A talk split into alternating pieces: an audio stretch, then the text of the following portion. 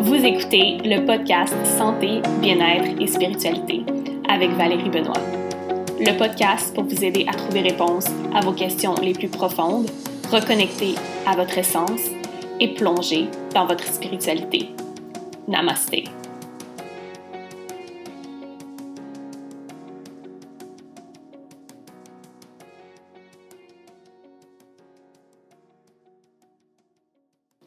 Bonjour tout le monde et bienvenue dans ce quatrième épisode du podcast Santé, bien-être et spiritualité avec moi-même, Valérie Benoît.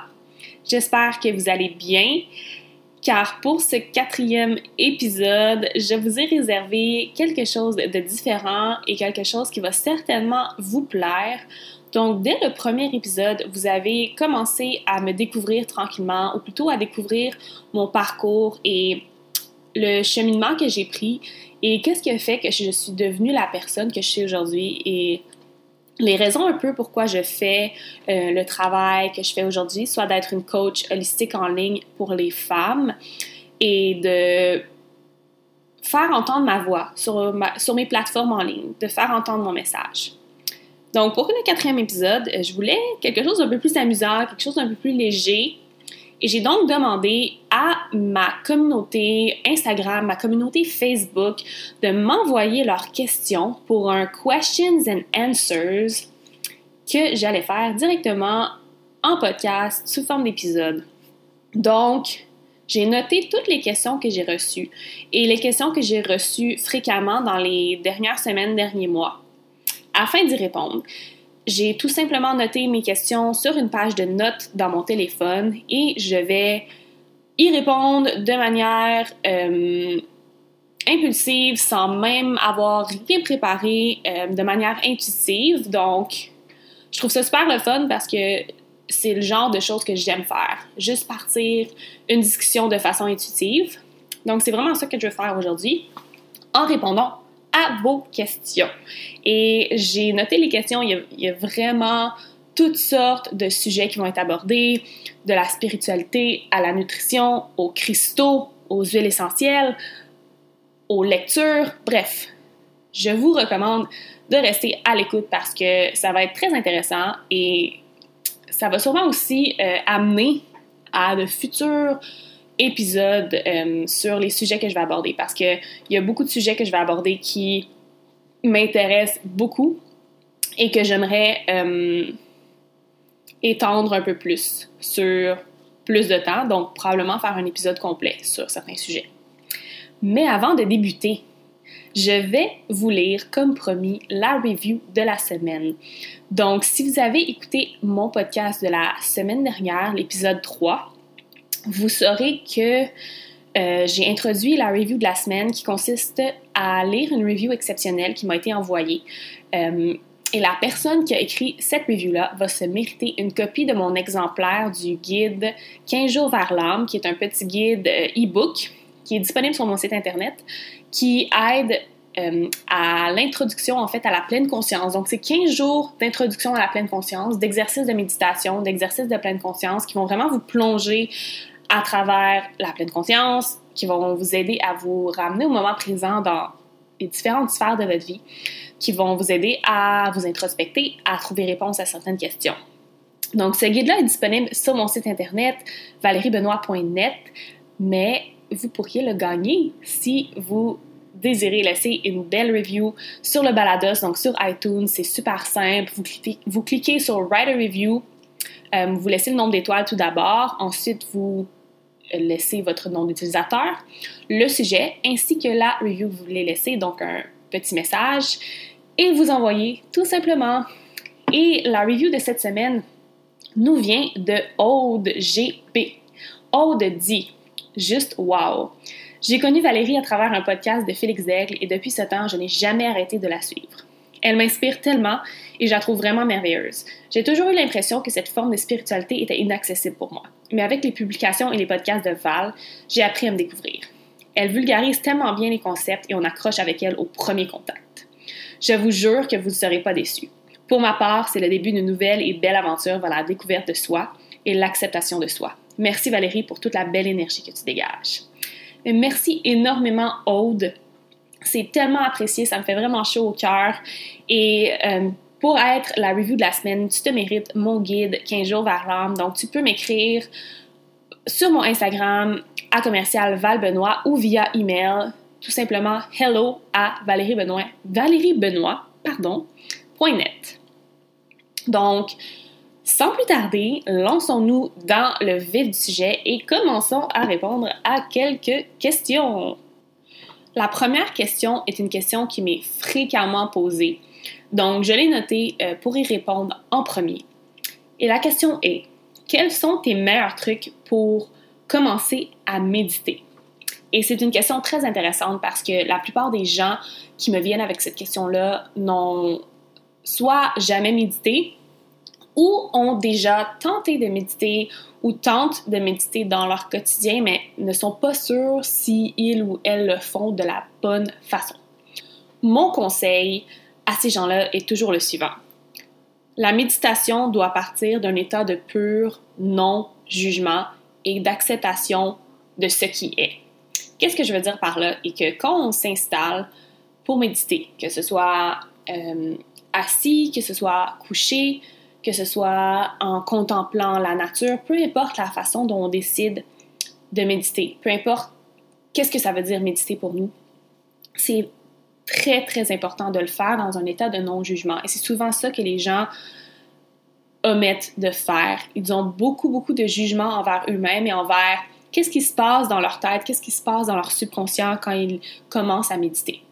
Donc, la plupart des gens vont me dire ah, je suis pas capable de méditer, je m'installe pour faire ma méditation et j'ai tellement de pensées qui surgissent, donc euh, je suis pas capable de le faire, je dois pas être bonne, je dois pas le faire de la bonne façon, je dois juste pas être assez forte pour méditer. Donc, toutes ces pensées-là viennent un peu nous culpabiliser et vraiment nous mettre dans un état de jugement envers nous-mêmes. Et la méditation, à la base, c'est être dans un état de non-jugement envers soi-même, être, avoir de la compassion et de l'amour pour soi, peu importe les sensations qu'on ressent, peu importe les pensées qui surgissent. Donc, mon conseil principal pour commencer à méditer, c'est de le faire dans le non-jugement et la compassion pour soi. Ça veut dire que c'est normal que vous ayez de nombreuses pensées, que vous soyez distrait lors de vos premières séances. Moi-même, je le suis encore. Moi-même, à chaque jour, pendant ma méditation, j'ai des pensées qui surgissent dans mon esprit. Et c'est totalement normal. On est des humains et on a entre 65 000 et 70 000 pensées en 24 heures. Donc, de se mettre comme objectif de ne pas penser du tout pendant un 10, 15, 20 minutes, peu importe la séance, c'est un peu inatteignable pour peu importe, qui, même quelqu'un qui a beaucoup d'expérience en méditation. Donc, mon truc premier pour la méditation consiste vraiment à le faire dans un état de non-jugement, le faire avec compassion et juste se rappeler que la méditation, ça peut être différent pour chaque personne. Il y a des personnes qui vont adorer euh, s'asseoir en lotus en indien, et méditer en silence, assis sur leur coussin de méditation. Tandis qu'il y a d'autres personnes que pour eux, la méditation, ça va être mettre de la musique et danser. Ça va être un, un flow de yoga intuitif, ça va être dessiner, ça va être écrire. Il y a vraiment plein, plein, plein, plein de façons de pratiquer la pleine conscience et la méditation et le faire assis ou couché, euh, en silence ou avec la petite musique zen, en fermant ses yeux, en mettant son index et son pouce ensemble. C'est seulement une façon. Donc, ça, ça serait mon truc premier pour les débutants en méditation. Et bien sûr, la méditation va être un sujet d'un podcast futur, euh, donc restez à l'affût pour ça. Ensuite, une question que j'ai reçue aujourd'hui de la part de Christine. Christine me demande comment fait-on pour laisser aller les pensées négatives? C'est une très bonne question, Christine, parce que, bien entendu, étant de nature humaine, nous n'avons pas que des pensées positives. Nous n'avons pas que des belles pensées agréables qui traversent notre esprit euh, toute la journée. Euh, on vit des situations de stress, on vit des situations de peine, de chagrin. Euh, les pensées sont pas toujours roses et c'est normal d'avoir des pensées négatives. Donc, j'ai je réponds à cette question-là en, en deuxième parce que ma réponse est un peu liée à la première réponse euh, concernant la méditation. En fait, ça revient à se parler dans un état de compassion et non-jugement. Donc, laisser aller les, pensées, les pensées négatives, c'est pas essayer de les repousser, c'est les confronter et ensuite les laisser aller. Donc, quand une pensée négative surgit, au lieu de la résister, au lieu de se dire qu'on ne devrait pas avoir cette pensée-là, qu'elle ne devrait pas être là, qu'elle n'a pas de raison d'être, c'est la confronter. Et la confronter avec compassion. Donc, c'est se demander pourquoi peut-être cette pensée-là surgit? C'est se demander comment cette pensée-là nous fait sentir. C'est se demander euh, est-ce qu'il y a quelque chose qui est lié à cette pensée-là? Donc, c'est vraiment s'introspecter avec la pensée négative. Et l'introspection peut ressembler à de nombreuses choses. Ça, veut, ça peut être euh, s'introspecter par la méditation, ça peut être s'introspecter par l'écriture, qui est une de mes façons préférées. Donc, quand j'ai une pensée négative qui revient fréquemment ou j'ai soudainement une pensée négative qui vraiment vient me causer du stress, qui vient vraiment prendre toute la place dans mon esprit, je vais souvent tout simplement prendre mon journal et je vais écrire. Je vais écrire tout ce que j'ai sur le cœur sans aucune règle, sans aucune restriction. Je vais juste laisser mon cœur sur le papier. De cette façon-là, c'est confronter la pensée négative. Lorsqu'on est confronté à la pensée négative, on ne la résiste plus. Donc, on n'essaye pas de la repousser sans y avoir fait face d'abord. Quand on y a fait face, c'est là qu'on peut laisser aller, surrender, tout simplement la laisser s'évaporer. Gabrielle me demande est-ce qu'il y a des habitudes alimentaires de l'Inde, donc de mon voyage en Inde, que tu as incorporées à ton quotidien? En fait, il y a quelques habitudes alimentaires que j'ai incorporées. Euh, je dois être honnête, je ne les ai pas incorporées peut-être de façon quotidienne. Par contre, ce sont des choses auxquelles je porte beaucoup plus attention. Et je te dirais que l'habitude principale pour moi, c'est de manger davantage de repas chauds. Donc, en Inde, j'ai appris beaucoup sur moi-même, sur mon dharma. Le dharma est le mot en sanskrit qui veut dire mission de vie, euh, ton purpose. Et j'ai appris aussi beaucoup sur euh, c'était quoi mon dosha. Et ton dosha, en fond, c'est un peu ton type, euh, ton type physique et mental. Donc, tu peux avoir un dosha physique et un dosha mental qui est différent. Euh, ils sont séparés en trois. Tu as Pitta, Vata, Kapha. Pitta représente le feu, Vata représente l'air et Kapha représente la terre. Et l'eau est à travers ces trois doshas. Donc, encore une fois, euh, l'Ayurveda, les doshas et le Dharma sont des sujets super captivants que je vais aborder dans un podcast futur. J'ai l'impression que je dis beaucoup ça, mais il y a tellement de sujets qui me passionnent. Je suis tellement quelqu'un de multidimensionnel que Effectivement, euh, tous ces sujets-là, je vais les aborder dans des futurs podcasts. Mais bref, pour faire une histoire courte, j'ai appris que j'étais très vata, autant physiquement que euh, mentalement, donc avec mes pensées. Et vata, ça représente l'air. Donc, euh, je suis quelqu'un qui a beaucoup d'air à l'intérieur d'elle-même, que ce soit dans ses pensées, que ce soit dans son corps. Et les personnes qui sont très vata devraient essayer de manger le plus de repas chauds possible parce que à la base, on est des personnes qui ont beaucoup d'air, donc une température plus froide. Donc, on est des personnes qui ont souvent très froid, qui ont beaucoup d'air à l'intérieur de, leur intestin, donc beaucoup, beaucoup de, de, tendance à, à, faire de la constipation, à être très ballonné, à avoir des problèmes intestinaux comme le colon irritable, etc. Et moi, euh, de nature, je suis quelqu'un qui aime beaucoup manger froid. Donc, j'aime les grosses salades, les légumes crus, j'aime les gros smoothies, les smoothie bowls. Euh, j'adore euh, boire des breuvages glacés. Donc, je suis du type à toujours mettre de la glace dans mon eau et vouloir que mon eau soit très froide. Et en Inde, tous nos repas étaient chauds, même les desserts, le petit déjeuner. Donc, on mangeait tout le temps chaud. Et j'ai remarqué à quel point ma digestion était meilleure euh, à quel point je me sentais mieux, je me sentais plus énergisée, je me sentais moins ballonnée. Euh, bref, ça a vraiment fait un, gros changement au niveau de gestion, au niveau énergie. Et je me suis dit qu'en revenant au Québec, j'allais faire un gros effort pour essayer de manger plus de repas chauds et moins de repas froids.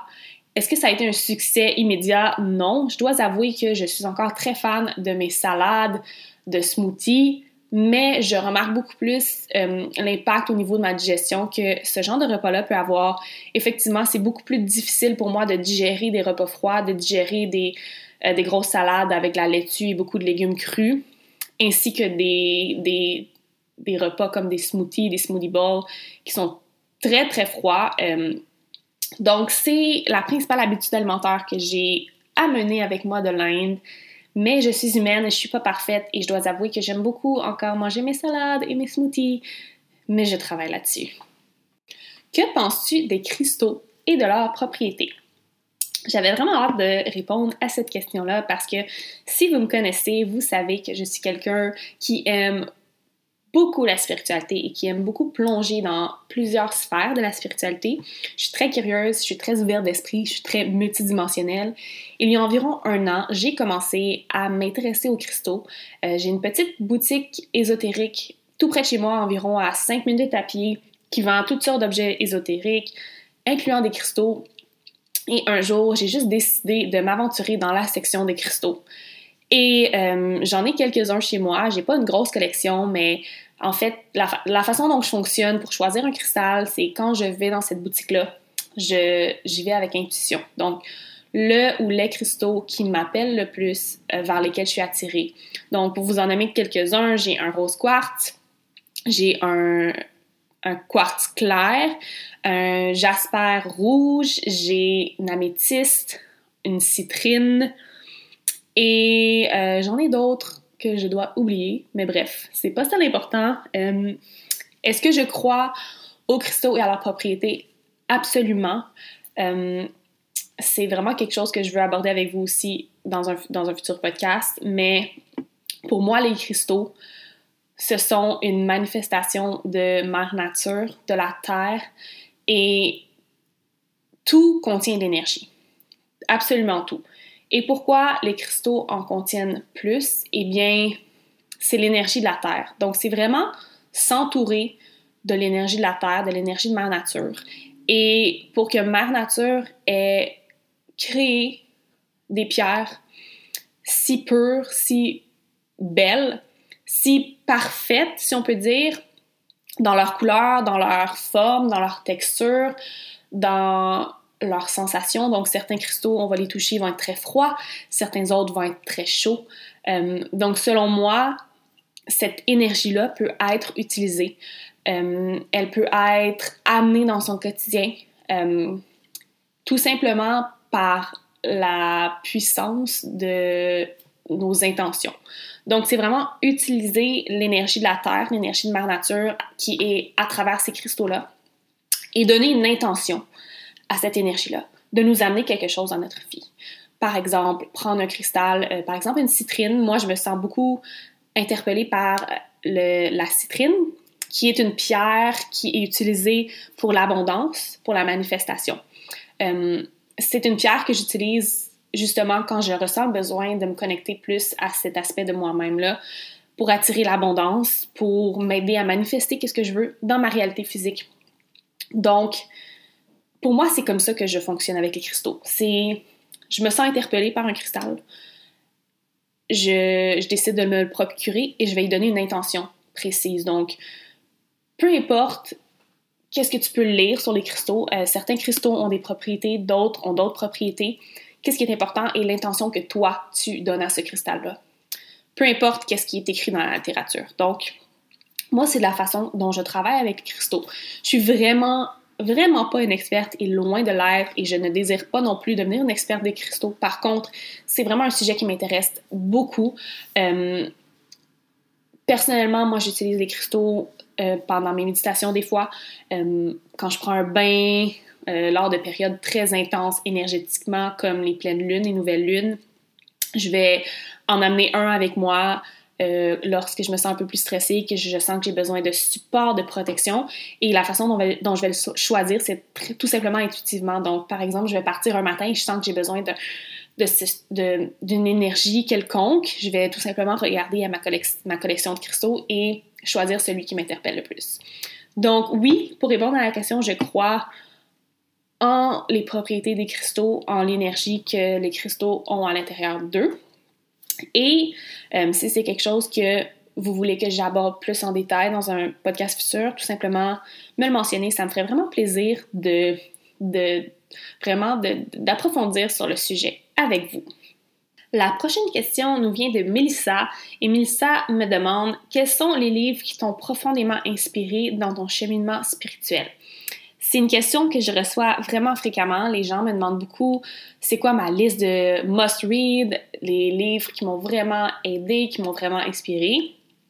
Puis, euh, en fait, j'en ai quelques, j'en ai beaucoup. Je suis quelqu'un qui lit beaucoup et je me suis même donné comme objectif en 2019 de lire un livre par semaine, donc 52 livres. Et à date, je suis même au-dessus de mon horaire. Euh, je suis à bientôt 8 livres et nous sommes juste au début février, donc je suis pas mal fière de moi. Et euh, la lecture, c'est quelque chose que j'incorpore maintenant à chaque jour. Je prends un minimum de 30 minutes pour lire. C'est vraiment une habitude que je souhaite vous partager. C'est quelque chose qui peut vraiment influencer euh, votre cheminement spirituel, vos connaissances, la façon dont vous voyez la vie, vous voyez votre quotidien, dépendamment des lectures que vous faites. C'est tellement, tellement puissant comme, habitude à prendre. Et certains des livres qui m'ont vraiment marqué, euh, que j'ai lus, je vais vous en nommer quelques-uns.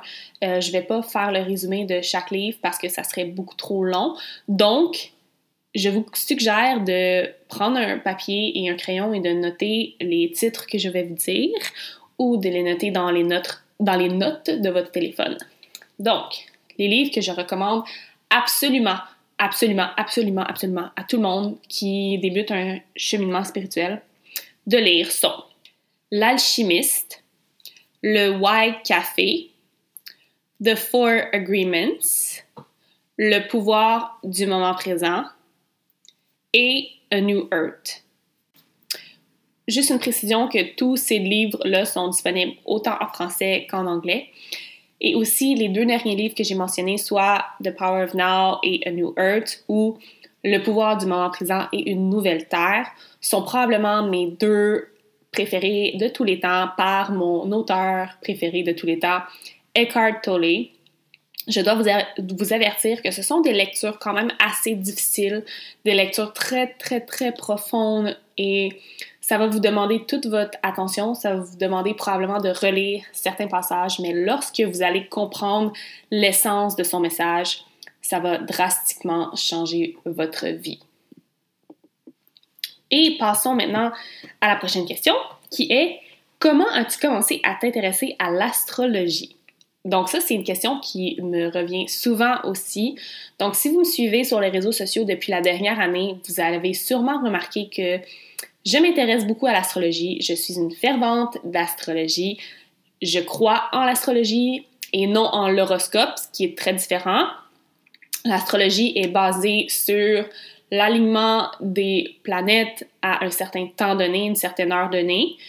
Et euh, j'y crois beaucoup. Et pourquoi j'y crois? Tout simplement parce que mon intuition sur cette science-là est très forte.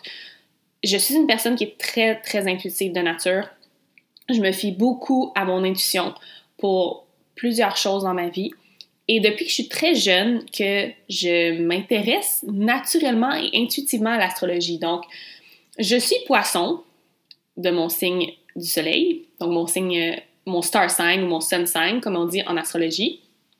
Et depuis que je suis jeune, dans le fond, ma mère arrête pas de nous mentionner que on est poisson parce que tout le monde dans ma famille est poisson. Donc, moi, je suis poisson, ma soeur, mon père, ma mère. Les quatre membres de notre famille, on est poisson. Et c'est quelque chose qui est tout le temps été un peu dans les sujets de conversation. Donc, j'ai toujours su c'était quoi mon signe. J'ai toujours euh, su les caractéristiques principales de mon signe et je me suis toujours identifiée beaucoup à mon signe. Euh, et dès l'année passée, j'ai commencé à plonger un peu plus profondément dans l'astrologie. Donc, les chartes, c'est quoi euh, notre ascendant, c'est quoi chaque planète. Et j'ai fait ma propre charte. J'ai commencé à faire la charte de mes amis, de ma famille. Et je me suis rendu compte à quel point c'était accurate. Je comprenais pas à quel point c'était toujours parfait. spot on pour chaque personne pour qui je faisais une charte. J'ai donc commencé ça à faire ça seulement pour le plaisir. Euh, je le fais encore. Euh, ici et là, j'ai des livres sur l'astrologie, dont un que je viens tout juste de me procurer, qui est The Only Astrology Book You'll Ever Need. Et selon moi, c'est le livre le plus complet que vous pouvez vous procurer. C'est vraiment, vraiment complet. Et c'est tellement le fun à lire. C'est fait d'une façon superbe. C'est facile à parcourir. C'est facile de juste avoir ce livre-là avec toi et le sortir avec des amis, commencer à, lire sur leur signe, sur leur ascendant, sur leur planète. Bref. Pour moi, ça me fascine. Euh, pas juste les chartes des gens, mais aussi qu'est-ce qui se passe dans le ciel au moment présent. Donc, que ce soit avec une nouvelle lune, avec la pleine lune, l'alignement des planètes, euh, les rétrogrades, bref, tout ça me fascine. Et à chaque fois qu'il se passe quelque chose dans le ciel, dans l'astrologie, je peux tout le temps me, me voir dans mon quotidien et voir comment ça affecte mon quotidien d'une certaine façon. Et je prends juste l'exemple de la dernière éclipse euh, au mois de janvier à quel point l'énergie était puissante et tout le monde la ressentait. Quand j'en ai parlé sur mes stories Instagram, le nombre de gens qui m'ont écrit pour me dire que eux aussi dormaient pas, eux aussi avaient toutes ces, ces choses-là qui remontaient à la surface. Bref, moi je trouve que c'est juste quelque chose de vraiment fascinant à explorer, euh, quelque chose sur lequel je suis très intuitive, comme je l'ai mentionné. Donc, je peux pas vous expliquer pourquoi euh, je m'accroche tant que ça à l'astrologie, pourquoi je m'identifie tant que ça, pourquoi je suis capable de lire beaucoup euh, les, le signe des autres personnes. Je suis capable de deviner le signe de pas mal n'importe qui que je rencontre, ou du moins de deviner c'est quoi l'élément de son signe. Je suis, je, suis, je suis simplement très intuitive avec ça. Et c'est vraiment quelque chose qui me passionne. Donc, comment j'ai découvert ça? Vraiment juste avec mon intuition. J'ai été baignée là-dedans un peu toute mon enfance parce que ma mère m'en parlait beaucoup. Ma mère lisait l'horoscope tout le temps, puis elle me disait Ah, t'es tellement poisson, puis elle parlait à quel point que toute la famille était poisson. Donc, c'est mon petit background en astrologie pour vous et définitivement quelque chose que je veux aborder davantage si ça vous intéresse. Laissez-moi savoir. Une autre question que je reçois souvent est comment j'ai fait la transition d'un travail temps plein 9 à 7 de bureau vers un mode de vie d'entrepreneur? Et euh, c'est une question que je pourrais pas vous répondre en détail dans le dans ce podcast-là parce que encore il y a tellement de choses à dire là-dessus. Mais s'il y a un conseil que je peux vous donner, c'est tout simplement d'y aller, de faire le saut, de prendre le risque de faire face à votre peur, faire face à votre résistance, de confronter la résistance qui vous empêche en ce moment de faire le saut. Euh, si vous avez, si vous savez au fond de vous que vous êtes fait pour être entrepreneur, que vous êtes fait pour travailler pour vous-même, pour vous partir votre propre compagnie, pour vous partir votre business en ligne, il n'y a pas de question à se poser. La seule chose qui vous empêche de le faire, c'est la résistance et vos peurs. Donc, comment j'ai fait la transition? Eh bien, j'ai fait face à ma peur et à ma résistance. J'avais peur de qu'est-ce que les autres allaient penser de moi, du jugement de ma famille, du jugement de mes amis. J'avais de la résistance face à mes finances, face à l'argent. Donc, je savais pas financièrement où j'allais commencer. Est-ce que j'allais être dans le trou? Est-ce que j'allais faire beaucoup d'argent au départ? Est-ce que ça allait me faire plusieurs, ça allait me prendre plusieurs mois avant de faire de l'argent? J'avais tous ces questionnements-là, j'avais toutes ces peurs-là, toutes ces résistances-là. Puis j'ai juste décidé de laisser aller ces peurs-là, de surrender, de laisser aller à l'univers et de juste croire en moi parce que je savais que j'allais faire qu'est-ce que j'avais besoin de faire pour avoir du succès, pour faire grossir ma business, mon coaching. Je savais que c'est ça que je voulais faire, donc je me disais pourquoi avoir peur? Les étapes que j'ai besoin de faire pour me rendre à un certain niveau de vie, je vais les faire, je vais, travailler, je vais, je vais faire toutes ces étapes-là, je vais passer à travers. Et pourquoi ça serait difficile? Parce que c'est quelque chose qui me passionne. Donc, n'importe quoi qui vous passionne, qui vous fait vibrer, peu importe le travail que vous devez mettre pour grandir et avoir du succès, jamais vous allez sentir que vous travaillez. Donc, si vous avez de la résistance présentement, je vous dirais de vous asseoir avec cette résistance-là, de voir elle vient d'où, de voir qu'est-ce qui est autour de cette résistance-là, qu'est-ce qui est autour de vos peurs, comment vous pouvez les laisser aller, comment vous pouvez juste leur faire face et les confronter? Et c'est ce que j'ai fait? J'ai pris mon courage euh, et j'ai décidé que je voulais aller voyager pour me retrouver, pour répondre à mes questions existentielles. Donc ça, ça a été ma façon à moi de confronter mes peurs, de faire face à ma résistance. Je suis partie cinq mois voyager euh, et découvrir le monde et me découvrir moi-même en même temps. Et je peux dire que ça a été le meilleur choix, la meilleure décision que j'ai pu prendre parce que j'ai vraiment pris ce temps-là pour faire un travail d'introspection profond. Et j'ai eu réponse à plusieurs de mes questions.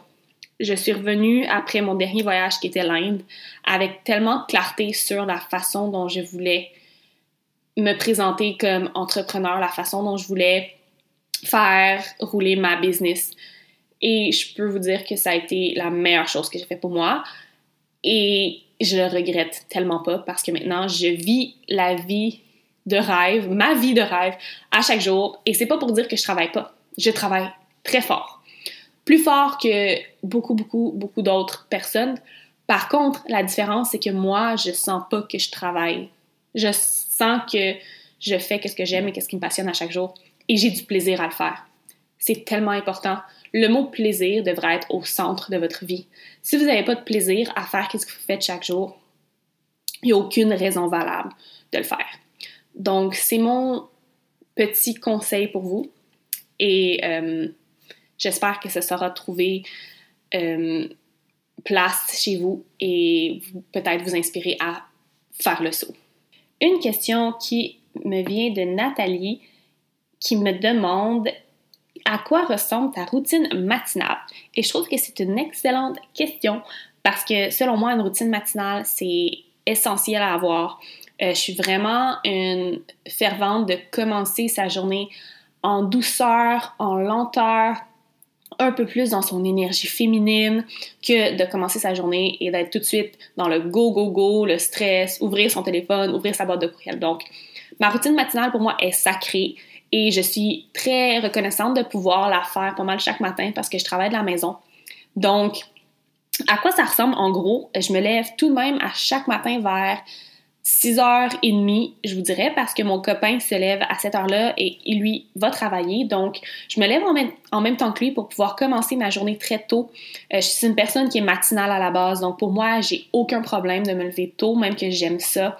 Euh, j'adore savoir beaucoup, beaucoup de temps devant moi pendant la journée et le matin, ce sont mes heures les plus productives, euh, les, plus créatives aussi.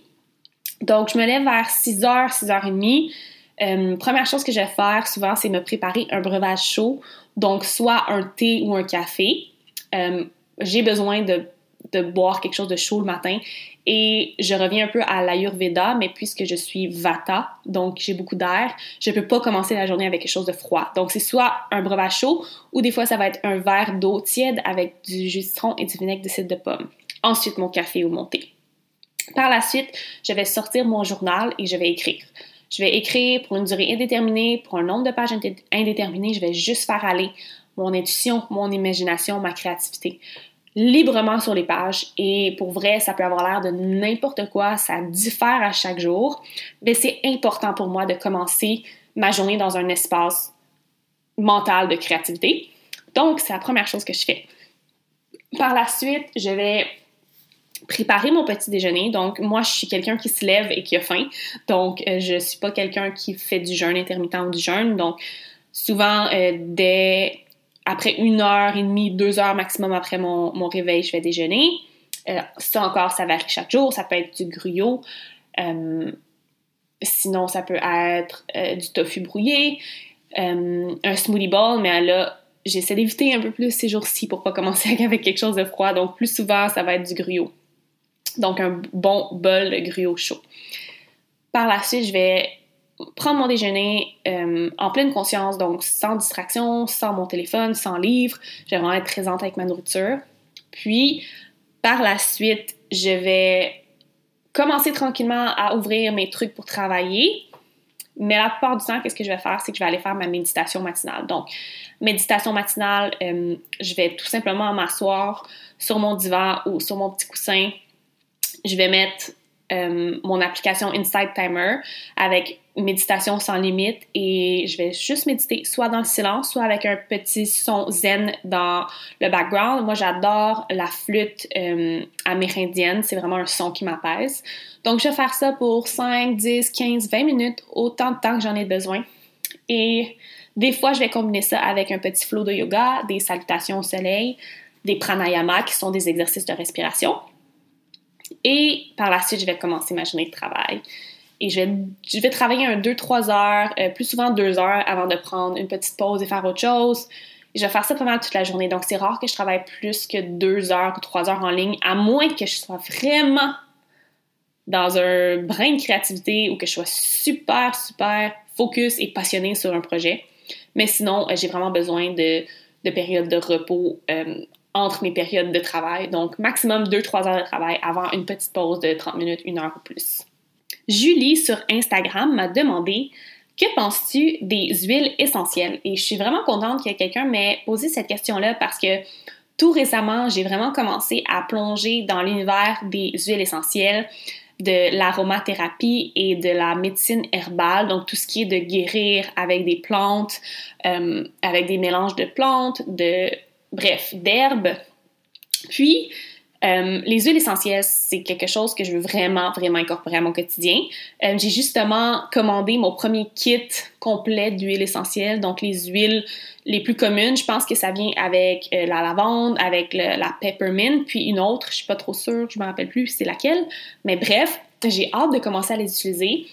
déjà, j'utilise depuis environ un an une huile que j'ai achetée au Salon spirituel et métaphysique de Montréal pour le chakra numéro 5, le chakra de la gorge qui dans mon cas a toujours été le chakra qui est le plus bloqué pour moi. Donc tout ce qui est m'exprimer, communiquer, euh, exprimer ma, ma vulnérabilité, exprimer mon purpose, ma mission de vie.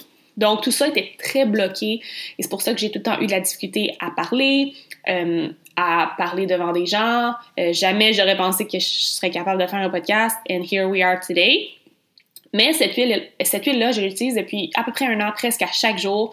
Euh, comment je l'utilise en fait, c'est que je mets quelques gouttes sur mes doigts. Ensuite, je vais masser mon cou, ma mâchoire et mes trapèzes avec elle, euh, avec cette huile-là, qui est toute la, partie euh, qui est liée au chakra de la gorge. Et cette huile-là sent divine. Moi, je l'adore. Mon amoureux dit que ça sent le sapin, mais moi, j'adore dès que je sens cette odeur-là, dès que je la masse partout euh, sur ma gorge, dans mon cou. C'est comme si je, suis apaisée, un stress qui tombe. Donc, pour vrai, je crois vraiment, vraiment au pouvoir des huiles essentielles. Donc, notre sens de l'odorat est tellement un sens puissant qui malheureusement on utilise très peu et on développe très peu. Donc j'ai hâte de plonger davantage dans l'univers des huiles essentielles et j'ai hâte de le partager avec vous. Euh, donc définitivement, je vais euh, vous partager les huiles essentielles que je vais recevoir. Je devrais les recevoir dès la semaine prochaine, mais bref, si tu veux mon opinion là-dessus, je pense que c'est un sujet qui est absolument merveilleux et qui mérite d'être exploré davantage et tout simplement, j'ai vraiment hâte de, plonger là-dedans encore plus. Je me répète, mais je suis une personne multidimensionnelle et j'adore m'intéresser à plusieurs sujets et plonger dans plusieurs sujets parce que la vie est trop courte pour s'arrêter à une chose spécifique, selon moi. Et la dernière question, encore une fois, une question qui m'a été posée à de nombreuses reprises et que je voulais absolument inclure dans cet épisode-là. La question est Comment fait-on pour transitionner vers l'alimentation intuitive? Et l'alimentation intuitive est un sujet que j'ai abordé très récemment sur mes plateformes, sur mes réseaux sociaux. J'ai même un guide gratuit que vous pouvez télécharger qui vous explique en détail c'est quoi l'alimentation intuitive et comment tranquillement transitionner vers ce type d'alimentation-là. Donc, si vous voulez aller le télécharger, je vais mettre le lien dans les notes de l'épisode. Sinon, tout simplement aller sur mon compte Instagram à commercial Val Benoît. Vous allez dans le lien sur ma bio qui va vous amener vers une page Linktree avec plusieurs liens et faites tout simplement parcourir euh, les liens. Vous allez voir le petit guide de l'alimentation intuitive gratuit. Vous cliquez là-dessus, vous rentrez votre adresse email et vous allez le recevoir directement dans votre boîte courriel. Donc, si je pouvais vous donner un truc clé et absolument essentiel pour commencer votre transition vers l'alimentation intuitive, c'est la pleine conscience. Donc, ralentir, s'arrêter et être capable de prendre un moment à chaque jour pour vous connecter à votre respiration, vous connecter à votre souffle, à votre prana, la force vitale que vous avez en vous. Vraiment plonger à l'intérieur de vous-même. Parce que l'alimentation intuitive, c'est exactement ça. C'est être en état de pure présence avec sa nourriture, avec son repas. Autant en préparant le repas qu'en le dégustant par la suite. Donc, chaque étape qui va mener à manger le repas qu'on a devant nous, manger l'aliment qu'on a, ça va être fait en pleine conscience et en étant connecté aux signaux de notre corps, soit le signal de faim et le signal de, satiété. Donc le signal de faim, ce sont les signaux que notre corps nous envoie naturellement pour nous dire qu'on a faim. Et les signaux de satiété sont les signaux que notre corps nous envoie une fois que nous avons mangé pour nous dire qu'on est satisfait, donc qu'on a assez mangé, qu'on n'a plus besoin de continuer. Malheureusement, la plupart des femmes avec qui je travaille, la plupart des femmes qui me contactent sont complètement déconnectées de ces signaux-là, soit à cause de, de diètes qu'elles ont fait dans le passé, de plans alimentaires, ou tout simplement à cause de l'industrie dans laquelle on vit. On vit dans une industrie d'abondance alimentaire, mais aussi de l'industrie de, de, l'alimentation nous envoie toutes sortes d'informations à chaque jour. Euh, on a des publicités, non seulement ça, mais toute la nourriture qui est transformée, ce sont des ingrédients qui vont nous donner le goût de continuer à manger, de continuer à en racheter. Si je vous dis qu'il y a des milliards et des milliards, je pense même des billions, des milliards de dollars à chaque année qui sont mis dans cette industrie-là pour engager les meilleurs scientifiques, les meilleurs experts pour faire en sorte que lorsque vous achetez ce paquet de chips, lorsque vous achetez ce paquet de biscuits-là, ça envoie des signaux à votre cerveau pour vous dire que vous en voulez plus, que vous voulez continuer à en manger, que vous devez aller en racheter. Donc, la responsabilité n'est pas complètement sur vos épaules. Il y a aussi une responsabilité que la société doit prendre, que l'industrie alimentaire doit prendre. Donc, c'est important de faire le vide à l'intérieur de nous-mêmes et aussi autour de nous-mêmes, dans le fond, de taire les sons extérieurs de l'industrie de l'alimentation, de l'industrie des diètes et de se ramener à son essence, à soi-même. Parce que notre corps est une puissante machine qui sait exactement ce dont on a besoin. Autant mentalement que physiologiquement, physiquement avec la nourriture. Donc, vraiment, l'alimentation intuitive part de se connecter avec soi. Donc, être capable d'être connecté à 100% à son corps et vraiment écouter ses signaux. Donc, selon moi, ça part vraiment avec la pleine conscience, avec la méditation, avec l'introspection. Donc, vraiment être capable de se ramener à soi-même, de, s'écouter. Et ça prend du temps. Ça, ça se fait pas en une journée seulement. Même moi, ça va faire presque deux ans que je pratique l'alimentation intuitive, je crois, peut-être un peu moins de deux ans. Puis, je peux pas vous dire que c'est parfait parce que j'ai vécu des années et des années avec un plan alimentaire, avec des macros spécifiques à suivre. Donc, j'ai tellement été déconnectée complètement de mes signaux de faim que des fois, je me, je suis encore j'ai encore des réflexes de, par exemple, manger tout ce qu'il y a dans mon assiette parce que j'ai été conditionnée à un plan alimentaire avec des quantités spécifiques que je devais absolument manger.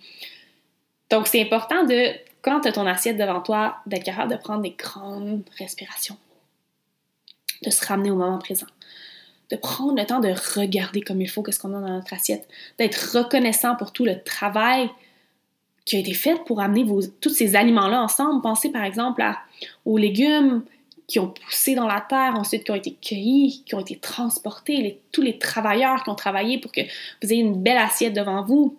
Donc prenez le temps d'être reconnaissant pour ça.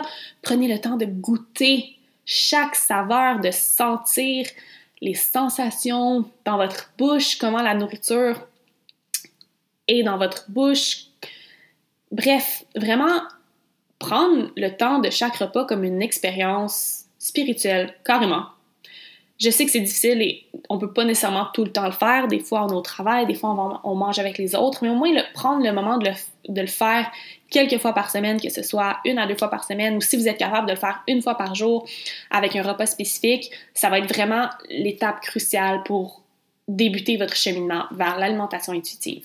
Je vais donc terminer ce podcast sur cette dernière question. Euh, j'espère que vous avez apprécié euh, ce petit épisode plus léger où je réponds euh, intuitivement à vos questions. Je vais définitivement le faire et le refaire dans le futur. Donc, sérieusement, n'hésitez surtout pas à m'envoyer vos questions. je vais peut-être pas y répondre tout de suite, mais si je ne peux pas y répondre tout de suite, je vais les garder en banque pour les répondre dans un épisode futur. Sur ce, euh, je veux vous dire merci d'avoir pris le temps d'écouter cet épisode-là.